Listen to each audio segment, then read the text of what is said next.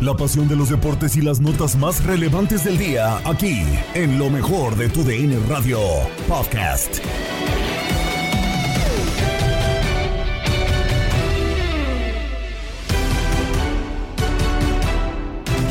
¿Qué tal amigos de TUDN Radio? Bienvenidos a una nueva edición del podcast de lo mejor de TUDN Radio, el programa donde estarán informados acerca de lo mejor del mundo deportivo. Se jugó casi en su totalidad la jornada 4 a falta de dos duelos pendientes. El León en contra de Cruz Azul y Juárez contra Guadalajara, partido postergado. Y ya tenemos eh, casi en su totalidad la jornada completa. Los rojinegros del Atlas vencieron 2 a 1 en el estadio Jalisco a Santos con eh, un autogol de Alan Cervantes y un gol de Jairo Torres. Por su parte, había descontado el eh, conjunto santista con gol de Harold Preciado. Aún así, el actual campeón sigue invicto con 4 partidos, 3 victorias y un empate. Y con eso ya se enfila a la parte alta de la tabla. También en más de duelos de esta jornada con más complicaciones de las esperadas, pero aún así, aprovechando su localía, Tigres vence 4 a 3 al conjunto de Mazatlán con doblete de Juan Pablo Vigón, André Pierre Gignac marcando y también Carlos González por ahí eh, haciéndose presente en el marcador. Encontró un Mazatlán que sí marcó 3 goles también, pero le terminan expulsando a un elemento en la cancha. 4 a 3 termina ganando los eh, dirigidos por Miguel El Piojo Herrera y con eso se llevan una importante victoria. Además, otro equipo que sigue invicto y en plan grande es la franja de Nicolás Larcamón. El conjunto del Puebla 2 a 0 termina ganando en contra de Querétaro como visita con goles de Lucas Maya y de Juan Pablo Segovia. 10 puntos, al igual que los rojinegros del Atlas. 3 victorias y un empate, por lo que se ponen en esa parte alta de la tabla, tanto camoteros como rojinegros. Todo el resumen de la jornada 4 y el análisis lo tienes en lo mejor de tu DN Radio. Comenzamos en el Estadio Jalisco porque ya lo decíamos, los rojinegros del Atlas terminan venciendo 2 a 1 al conjunto de Santos. Goles de, eh, pues un primero un autogol de Alan Cervantes y después termina marcando Jairo Torres. Por parte de los eh, Santistas termina por descontar eh, Harold Preciado. Con esto los rojinegros se ponen como segundo lugar de la general y se llevan una importante victoria. Todo este resumen lo tienes en lo mejor de tu DN Radio. DN Radio Max Andalón desde este micrófono para comentarles eh, lo referente al partido de Atlas en contra de Santos, partido que termina ganando el conjunto rojinegro, aunque vestido eh, entre amarillo y verde por su nuevo uniforme eh, alusivo a la lucha libre, termina por ganar 2 a 1, ya lo comentábamos previamente, goles de Alan Cervantes marcando un autogol después un cabezazo de Julio César Furch termina desviándole el balón a su guardameta Carlos Acevedo y la Liga MX lo termina dando como un autogol. Después eh, terminaba por eh, venir un pase largo de Camilo Vargas que baja Julio César Furch. No puede hacer el mejor control, pero aún así le queda al número 20 de los rojinegros del Atlas, Jairo Torres, que con un potente disparo termina mandando el balón a segundo poste para que Carlos Acevedo no pueda hacer nada y termina por marcar el 2 a 0 para los rojinegros. Después del gol de Jairo Torres, que fue en el tiempo de compensación del primer tiempo, termina por el Atlas gestionar el partido, por tocar la pelota, esperar a que pasen los minutos. Se vinieron los respectivos cambios de parte de Coca. Eh, los usuales, eh, salvo el de Anderson Santamaría, que termina saliendo por eh, una posible lesión o más bien por precaución. Termina por ingresar Gay Aguirre, pero de ahí en más sale Jeremy Márquez y entra Edgar Saldívar, como ya es costumbre, dentro del medio campo rojinegro y dentro de los cambios de Coca. Y termina por producirse el cambio habitual de parte de Pedro Caixinha, técnico de Santos. Ajusta para meter a un contención más para darle más posesión del esférico y sobre todo darle mejor salida. ¿Cómo terminaron resultando las cosas? Bueno, los primeros minutos del segundo tiempo, Atlas con más posesión del balón, buscando, presionando. Creo que no fue la tarde de Julián Quiñones porque más allá de que sí fue bastante participativo como ya es costumbre para el futbolista número 33 de Atlas, no terminó por encontrar puerta y se perdió de varias definiciones eh, claras de cara al arco de Carlos Acevedo. Después de que se producen los cambios, Santos gana mucho más posesión de balón, gana más desequilibrio y terminó entrando el hombre que se esperaba, el nuevo refuerzo, quien llega justamente por... Eh, el eh, extremo que se termina yendo a la América, que es eh, Juan Otero. Llega Harold Preciado y de qué forma termina debutando. Un golazo que le termina marcando a Camilo Vargas. Primero recibe a pase del mudo Aguirre, hace un sombrerito para burlarse a la defensa del Atlas y después con una barrida que termina también siendo definición, marca el 2 a 1, el descuento para el conjunto de Santos. Presionó más después Santos, no le alcanzó y con esto Atlas consigue una importante victoria 2 a 1 y se garantiza por lo menos el tercer lugar a falta de lo que haga Cruz Azul en contra de Santo eh, de León, perdón, en caso de que termine o empatando o perdiendo, los rojinegros ya son segundo lugar. Este es el resumen de el Atlas en contra de Santos, victoria importante del rojinegro. Nos vemos hasta la próxima.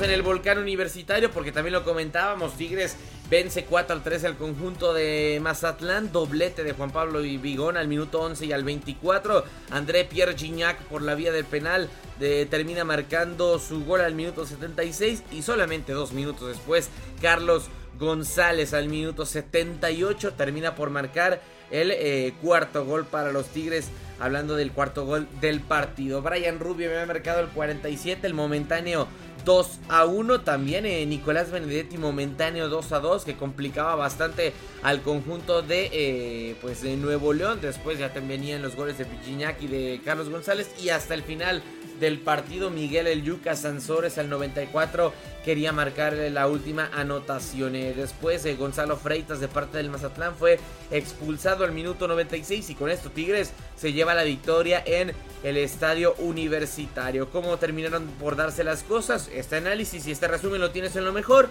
de tu DN Radio. ¿Cómo están amigos de TUDN Radio? Es un placer saludarlos como siempre, su amigo y servidor Antonio Camacho y vámonos de lleno con el resumen de lo que fue eh, este partido allá en el universitario en donde gana Tigres 4 a 3, una locura de juego, una locura de partido en donde el equipo de Tigres eh, se puso al frente antes de los 23 minutos de juego. Primero al minuto 11 marcó el primer gol Juan Pablo Vigón y después marcó su doblete eh, al minuto 23.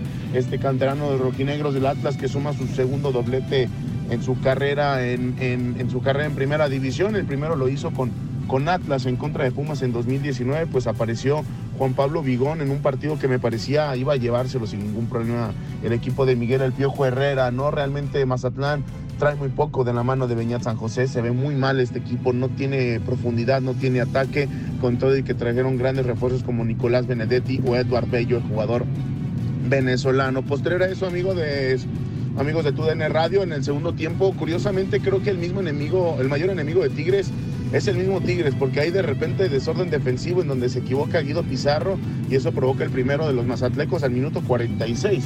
Y eso poco a poco provocó que hubiera desconfianza en la zona defensiva. La lluvia también fue factor, en donde también pues detuvimos el debut de Igor Lichnowsky como jugador felino y también el de Jefferson Soteldo. Empató de hecho Mazatlán alrededor del minuto 65 marcaron el 2 a 2 en donde apareció el poeta Benedetti y aquí viene el error me parece en el partido. Beñat San José saca a su mejor jugador, saca al poeta Benedetti que tenía una asistencia y un gol y eso termina provocando que quizá el equipo se termine cayendo. Ya debutó Marco Fabián que tampoco se vio en el partido y ya al minuto 75-77 se viene un penal en donde termina marcándolo André Pierre Gignac. Dos minutos después también marca Carlos González y con esto pues ya el francés llega a 155 goles de la mano del conjunto eh, de Tigres. Al final alcanzó a meter un gol más el equipo de, de Mazatlán, 4 a 3, marca el gol el Yuca Sansores al 95 y con esto se termina el partido, segundo triunfo de Tigres en el torneo, segundo de manera consecutiva después de vencer a Pumas en la jornada anterior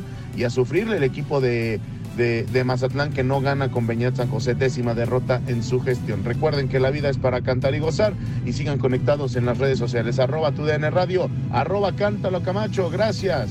Seguimos con ustedes.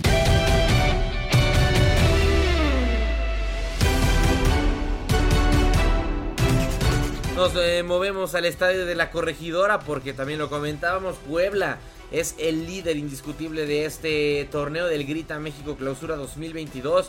2 por 0 termina ganando en contra de los locales, los Gallos Blancos de Querétaro. Lucas Maya al minuto 2, gol tempranero y después Juan Pablo Segovia al minuto 32 para poner eh, pues el marcador en favor de la franja. A pesar de tener en menos eh, tiempo la posición del balón, solamente un 41, tener los mismos remates totales y un remate solamente más al arco, los de Puebla pueden eh, imponerse y siguen en esa parte alta de la tabla como líderes, ya lo comentábamos, y más enrachados que nunca. Todo ese análisis y este resumen lo tienes en lo mejor de tu DN Radio. Amigos de TUDN Radio, ¿cómo están? Gusto saludarlos. Aquí su amigo Tate Gómez Luna para platicar de lo que fue el partido en la corregidora entre Querétaro y la Franja del Puebla. Puebla termina por llevarse la victoria dos goles por cero y es líder de la tabla general con 10 unidades con mejor diferencia de goles, a pesar de la victoria de los rojinegros del Atlas 2 por 1 en el Jalisco contra Santos Laguna. Y es que fue a ser un gran partido la Franja del Puebla, unos primeros 45 minutos en donde encontró dos anotaciones que fueron suficientes para llevarse estas tres unidades y tener el mejor arranque eh, sin perder en cuatro fechas desde el 2010 cuando los dirigía eh, José Luis Sánchez Solá. Y es que desde el inicio del partido, Gustavo Ferraréis por el costado de la derecha terminó intentando eh, un disparo al arco al minuto de partido en donde muy bien Toño Rodríguez ante la ausencia de Washington Aguerre intervino, pero pues en el rebote entró Lucas eh, Jaques para simple y sencillamente con pierna zurda, eh, parte interna, disparo raso, encajar el primer tanto del partido. De ahí el Querétaro se volcó al frente intentando por, el, por las bandas, eh, ya sea con Jefferson Montero, el ecuatoriano, también es Sequeira, que fue el hombre más participativo. Y sí, este número 7, Leonardo Sequeira, pues empezó a hacer el uno contra uno para terminar por pues eh, enfrentar a Lucas eh, Maya, eh, también a Maxi Araujo y también a Segovia. encontró un par de servicios buenos en donde Ángel Sepúlveda falló una garrafal dentro del área chica sin portero. quiso hacerla de palomita, pero en vez de eso terminó por darle al balón, dio un bote y se fue por encima de larguero. Eh, así las cosas después de los eh, primeros 45 eh, minutos, aunque antes de irnos al descanso, en un balón parado por el costado de la izquierda, pues se terminó por mandar un buen servicio la franja del Puebla para que también en los linderos de área chica, Segovia, Juan Pablo Segovia, terminara por rematar de cabeza ante un mal, una mal salida de Toño Rodríguez que se amarró y que permitió ese remate pues dentro de su área. Ya el segundo tiempo buscaron alternativas, tanto Leo Ramos terminó por eh, ingresar a Ariel Hernández, también a Fidel Martínez, Pablo Barrera, a Angulo y también a JJ Godínez, pero no encontró ningún revulsivo al frente para poder eh, encontrar ese tanto que los metiera en el partido. Y Puebla dejando transcurrir los segundos 45 minutos para simple y sencillamente defender cubrir los dos goles y llevarse así los tres puntos a casa. Son líderes la franja del Puebla y habrá, líder, habrá juego la próxima semana entre los dos equipos con 10 puntos hasta el momento. Hablamos de los rojinegros del Atlas y la franja del Puebla. El duelo de la próxima fecha tiene nombre y apellido.